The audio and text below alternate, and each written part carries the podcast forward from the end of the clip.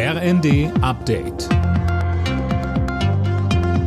Stündlich neu. Auf den Punkt informiert.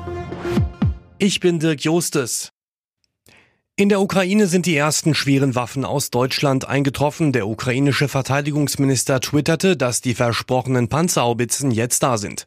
Mehr von Tim Britztrup. Insgesamt hat Deutschland sieben der modernen Artilleriegeschütze an die Ukraine geliefert. Dazu kommen nochmal fünf aus den Niederlanden. Verteidigungsminister Resnikow dankte seiner deutschen Amtskollegin Lambrecht für die Unterstützung seines Landes. Die Bundesregierung hat außerdem die Geheimhaltung in Sachen Waffenlieferungen aufgehoben. Im Internet wurde jetzt eine Liste veröffentlicht, auf der steht, was bereits geliefert wurde und was noch kommt. Die Koalitionsverhandlungen von CDU und Grünen in Schleswig-Holstein sind abgeschlossen. Heute Nachmittag sollen die Details des rund 300 Seiten starken Vertrags vorgestellt werden. Acht Stunden lang ist gestern nochmal verhandelt worden.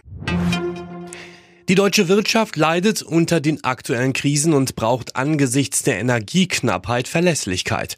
Das hat BDI-Präsident Russwurm auf dem Tag der deutschen Industrie erklärt und die Bundesregierung aufgefordert zu handeln.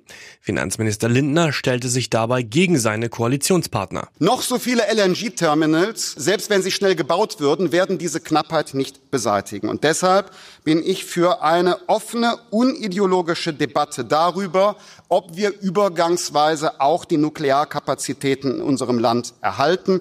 Es geht jetzt in einer Notsituation darum, physikalisch zu jeder Zeit und an jeder Stelle unsere Energieversorgung zu sichern.